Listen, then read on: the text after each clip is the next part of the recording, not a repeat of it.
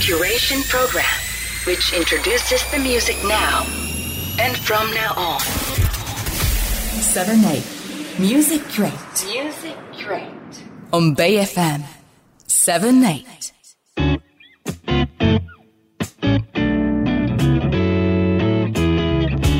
セブンエイトミュージックレート この時間は業界で活躍するさまざまな方に業界の裏話をお聞きしていきたいと思います、えー本日ご出演いただくのはですねあの産声株式会社代表取締役社長の岡田和夫さんです、えー岡田さんはこれまでに音楽だけじゃなくてですねあのエンタメ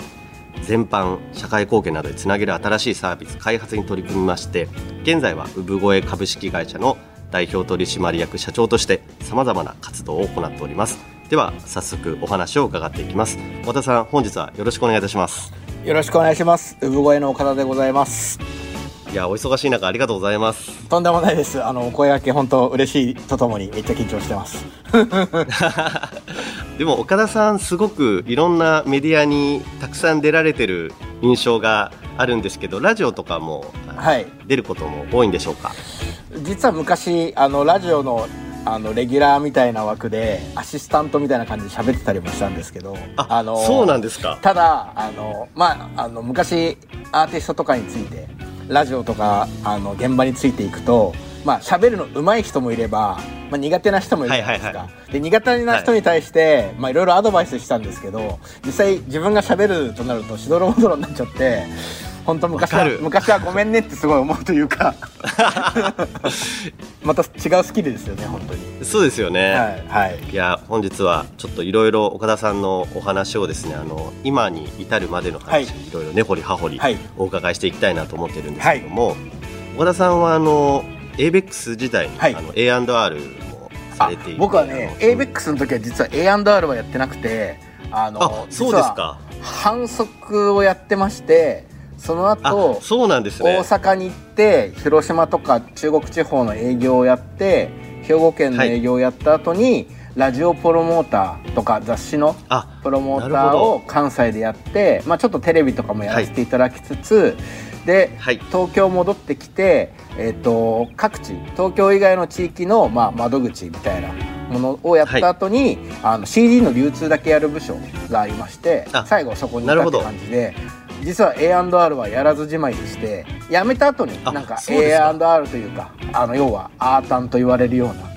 プランニングとか、はい。まあ、PV こうしましょうみたいなこととかをなんかやってたりしたっていうような感じです。はい。あそうだったんですね、はい。あじゃあ逆にその ABEX 時代はいわゆる A&R 以外の、はい。まあ、営業職だったりとかそうね。そういったこう動きをあのプロモーターだったりをしっかりされてたみたいな。そうです。あはい。なるほど。はい。でも多分岡田さんがされてた当時の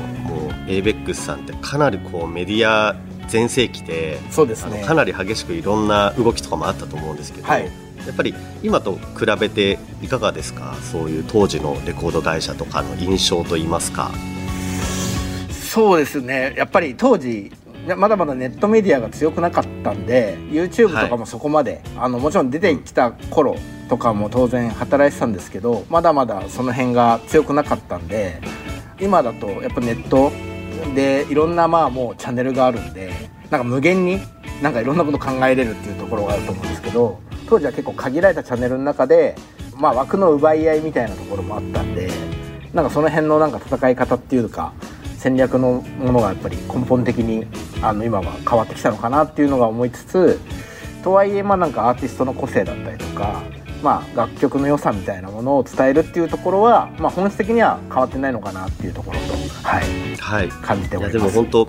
おっしゃる通りですよね。あのいわゆるこうちょっとこうプロモーション自体があの今と本当にまるっきり違うんですけどあの根本的なこう伝えるっていう意味ではあのあまり今と変わらないですよね。実際に。という気はしております。あと特に最近はやっぱり楽曲がいきなりヒットするっていうことが、はい。やっぱりあの起こったりしてると思うんで、まあ、TikTok はじめとした SNS ではい。まあ火がつくみたいなこととか、プレイリストに入って何かこう変わってくるみたいな。っ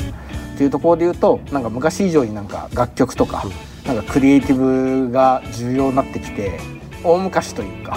まあ、そういうところになんか戻ってきてるんじゃないかなっていう気もなんかあの旗から見て感じております。はいななるほど、はい。でもなんか確かに、えっと、10年ぐらい前とかはこういう大きなあのそれこそあの「ミュージックステーション」とかに出れば、うん。もうそれで売れるみたいな。なんでその「M ステ」とかに出るためにあのどういうクリエイティブを作ったりとか、うんうん。なんかそこをなんか目標になんかしてた気がします。す。今岡田さんの話を聞いて、はい。やっぱりなんか僕が営業やってた頃とかやっぱ「紅白」の後にやっぱりその CD 屋さんからバックオーダーをたくさんいただくみたいなことがあってなんかそれのチラシを作って、あの何桁バッグ来てますみたいなこととかやってた時代とかもあったんで、はい。うん。なんかはい。その。ここに出るとやっぱり一気にドーンといくのでそれまでどうこう組み立てていくかみたいなところがすごい強かったのかなっていうふうにはなんか今振り返ると感じますね。そうですよね、はい。だから結構本当にレコード会社も、あの今以上に当時のこういわゆるこうメディア担当のプロモーターとかが、あのすごくこう重要なポジションというか、うんうんあの結構当時あのすごい怖かったんですよねメディア担当の 人たちがこう、はい。ある種こうこうこんな曲だとあの出れないでしょみたいな、はい。あのなんかそう会議とかで、はい。あのボロカスに言われてすごいへこんであでも逆になんか何クソと思って、じゃあちょっともっといい曲作んないとなみたいな、はい考えてたのをちょっと思い出しました、その逆もでも僕ああったなと思ってて。でこうラジオのエアモニ要はエアモニ会議あはいはいはいはい。でなんかもうあの全国のララジオ局のあのエアモニ回数を一つ一つチェックされてあの会議とかで立たされて、なんでこれエアモニ買ってないんだみたいな。お前一週間何やってたんだみたいなこととか結構あったなと思って。確かにあれが成績表でしたよね。そうですそうです。エリアとかあじゃあ大阪のプロモーター時代とかはもう当然もう本当にこの FM802 とか、はい。FM 大阪のはい。オンエア回数が成績になりますよね。そうですそうです。だからやっぱりゼロってなると何やってたんだってなりますし。言われて。そう。言われてましたね。そうです。まあそそれがどうやって、まあ、あのディレクターさんにかけてもらえるかっていうところもなんかあのいろんなやり方があったんで当時はやっぱり、あの大変な部分もありつつなんか勉強になったことがすごいあるというか。結構僕は実はあの多分今に至るまでの仕事のスタイルは当時のやっぱうん。ラジオプロモーターだった時の、要はディレクターさん捕まえたりするじゃないですか。はいはいはいはい。であの要は決定優先の番組とかあるじゃないですか。ゲストとか。ありますね。そうするともう待たなきゃあの取られちゃうかもしれないんで、あのもう夜中とかもずっとこう張り付いてるみたいな。うわあのーなるほど。本番が終わるまでとか収録が終わるまでとかでそのディレクターさん会議とかすぐ入っちゃったりとかしてとか。はい。そうするともう早め早めに動かないと自分の時間がこうどんどんなくなっていくというか、なんで結構早回りしてなんかいろいろこはい。うやらなきゃっていうのがなんかすごい当時身についたというか。かなり僕にとってはかなりあの人生に影響を与えた時期だなっていう感じですね。ラジオプロモーターの、はい、4年ぐらいあの結局やらせていただいてたんで。あじゃあ割としっかり4そう年です間ね。大阪そう関西地方とかは。い。あの、あと四国のラジオ局とかも担当させていただいたりとかして、うんうんなんうん。うんですごいあので実は僕親父があの、もうちょっと亡くなってるんですけどラジオの仕事やってた人で、あまあそうですか。そういうのもあってまああのもともと子供の頃からラジオとかにすごい親しんでたところもあったんで、なんかそういうところでは非常に過去も含めてかなりラジオからはあの影響を受けてるんで。なんでとはいえこうやって喋れるとなるとすごい緊張というか、うまくいやいやいやいいやいやいやいやもうすでにあのもうお酒飲みたいですよ今僕。ありがとうございます、はい、でもなんかそういうこうプロモーターを経たからこそ、はい。あのそこから先のあの、はい。岡田さんがこういろんなアーティストのブランディングだったりとか、はい。はい。あのクリエイティブに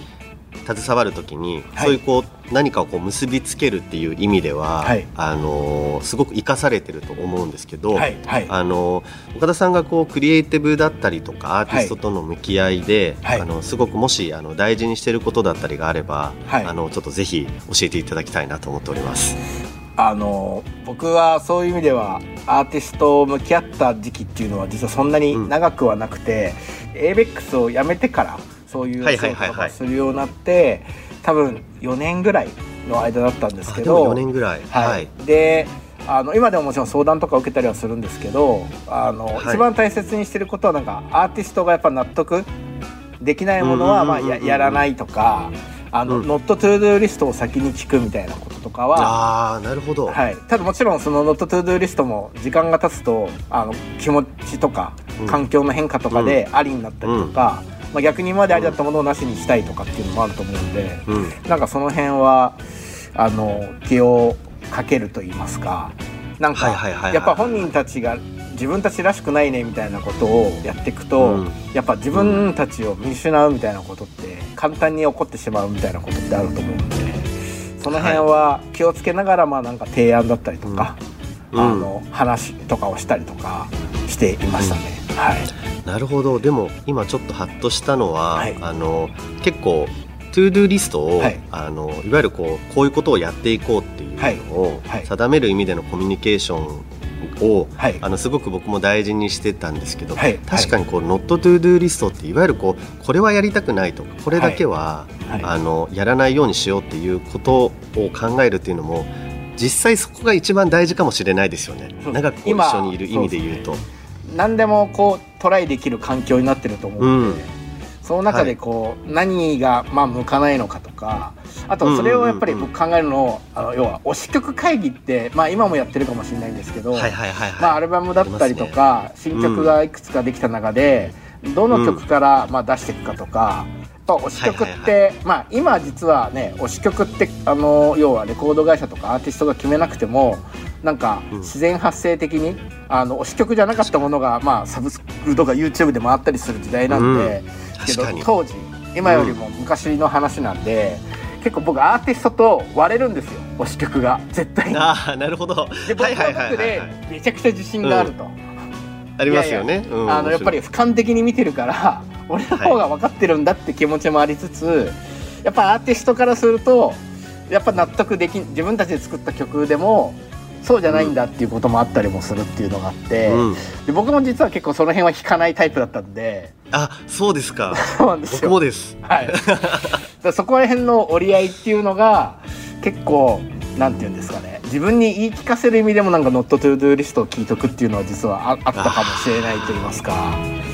なるほど。はいでもなんか本当にそのスタッフとしての、うんあの力量がそのそういう瞬間に僕やっぱすごい試されるなというか、はいはいあのアーティストもすごく見てると思うんですよそうですね本当に、うんあの、うんそういうふうにあの選択をするときに多分悩んでるからこそ聞かれたり逆にこう意地になったりっていうこともあると思うんで、うん。なんかそのあたりのコミュニケーションを多分岡田さんはすごく丁寧にあのやってきてるからいろんなアーティストに多分愛されてるんだなっていうふうにでやっぱり僕も顔に出ちゃうタイプなんでこれがだから良くも悪くもというか、うんうんうんうんうん。なんかそうそういうのも自分でも自覚してたんでなるほど。き気をつけてるのも結局そうアーティストにはなんかこう気持ちを読まれてるなっていうのがなんかいつも感じてたんで。はいはいはいはい。だからそういう意味でまああの面白いところ醍醐味でもありやっぱすごい悩むところでもあるなっていうのがあのあって結構それでやっぱ僕は音楽の仕事からだんだん違う仕事にシフトしていく中で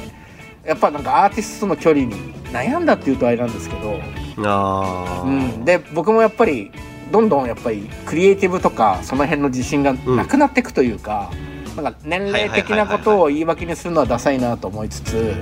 なんかちょっと自分の中で自分のこういうのはちょっと違うんじゃないかって結構思う瞬間が多くなってきたっていうのは実はありました。はい、なるほど。いやでも僕逆にはい。そういうふうにはい。自分のことを、はい。あの自信をなくすじゃないですけどそれってすごい一見ネガティブだと思うんですけど、はい。僕そこがあのやっぱ岡田さんのすごいところだなって今聞いてて思うんですけど、はいはい。やっぱ自分がもう20代の子たちの感性とか感覚と若干ずれてきてるなっていうことを、やっぱちゃんと自覚することも、はい。なんかすごく大事ででもそのそこは分かんないんだけど逆に違う部分でしっかりこう、あのアーティストと向き合うこともできるし、はい。はい。そうやってこうなんか自分のネガをポジに変えるっていう発想が、あのー結構早いタイミングでそういったアーティストとの向き合いとかを白黒つけられたことが、うん。うん。あの今に生きてるんだろうなと思ってあの、はい。大変学びになりました。いえとんでもないです。全然もう、はい本当に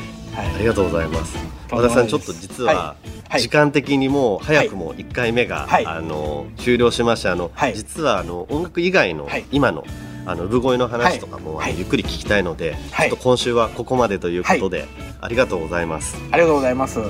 最後にですね、はい。あの、はい。ぜひあのラジオ番組なので、はい。岡田さんのこうおすすめだったりとか最近すごい聴いてる曲だったりを、はいちょっとぜひはい。3曲はい。紹介いただければと思います、わかりました。えっ、とでは1曲目はですね、あの松崎さんと一番最初に出会った時に盛り上がったあのテクノのアーティストで、おやった。えっ、と鏡の Y。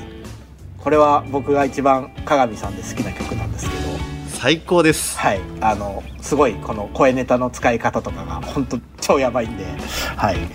とあと最近聴いてる曲で、えっと、去年と一昨年の曲なんですけど、えっと、北海道のバンドで、えっと、フォーシビルというバンドの、えープギーレースという曲とあとシティシンドロームというユニットの、えー幸せな不自由という曲をかけさせていただきたいです。ありがとうございます。あの後半の2つのアーティスト知らなかったので、はい。あのありがとうございます。ぜひとんでもないです。あの、はい、あの、普通に個人的にただ聴いてるだけなんですけど、はい。今週はあの岡田さんにゲストでお迎えいただきましたありがとうございましたありがとうございました。7 8 Music Crate.